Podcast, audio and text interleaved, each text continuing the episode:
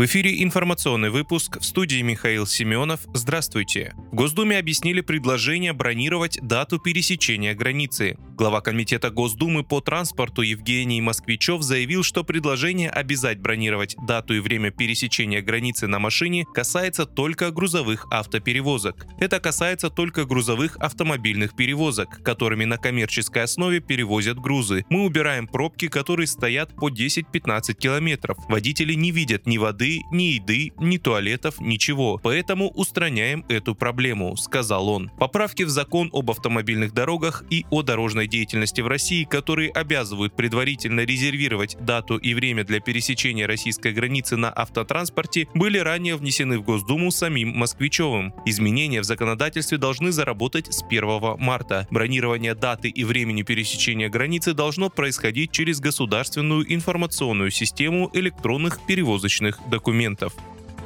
Владимир Зеленский уволил Кирилла Тимошенко с должности заместителя главы своего офиса. Сегодня, 24 января, Тимошенко опубликовал в своем телеграм-канале фотографию с заявлением об отставке. Тем самым он подтвердил распространенную ранее украинскими СМИ информацию об уходе с поста. Уволить Тимошенко Кирилла Владленовича с должности заместителя руководителя Офиса президента Украины согласно поданному заявлению. Говорится в тексте указано на сайте Офиса Зеленского. Ранее Тимошенко попадал в ряд скандалов. В октябре журналисты украинских СМИ публиковали расследование о Тимошенко и его автомобилях. Тогда сообщалось, что чиновник использует в служебных поездках внедорожник, переданный американской General Motors для гуманитарных нужд. Позднее сообщалось, что чиновник проживает в элитном поселке под Киевом, который в публикации называют главным поселением украинских миллионеров. Также сегодня замминистра обороны Украины Вячеслав Шаповалов, отвечающий за материально-техническое обеспечение ВСУ, подал в отставку.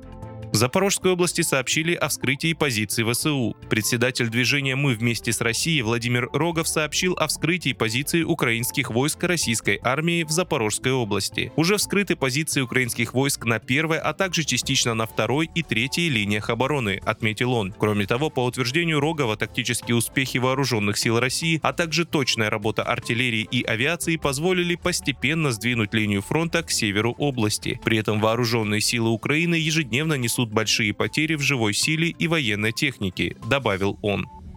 МИД Финляндии допустил возможность вступления в НАТО без Швеции. Финляндия, которая со Швецией в мае подала совместную заявку на членство в НАТО, может рассмотреть возможность продолжить процедуру вступления в альянс без Стокгольма, заявил министр иностранных дел Финляндии Пека Хаависта. Напомню, отношения Швеции и Турции ухудшились из-за протестов последних нескольких дней в Стокгольме. Анкара позже заявила, что с Швецией не стоит рассчитывать на турецкую поддержку своей заявки на вступление в НАТО.